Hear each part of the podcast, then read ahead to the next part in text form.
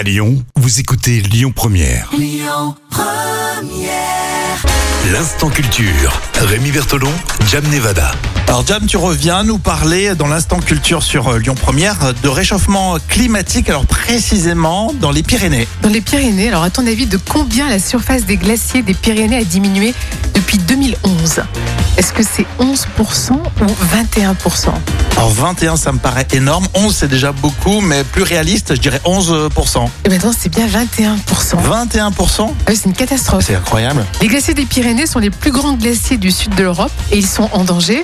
Et d'après des chercheurs euh, de l'Institut pyrénéen d'écologie qui ont étudié l'évolution de l'étendue de la couverture, ont bien constaté effectivement que l'épaisseur avait diminué entre 2011 et 2020. Alors il n'y a pas que euh, l'épaisseur, il y a aussi la superficie bien sûr totale des, des glaciers pyrénéens, mais l'épaisseur a diminué d'un peu plus de 6 mètres en moyenne. Oui, parce que 21% déjà, le, on voit, mais euh, c'est plus concret de dire 6 mètres. Oui, 6 mètres. Depuis 2011, trois des glaciers de celle, euh, la chaîne de montagne en France, ont Mhm. entièrement disparu.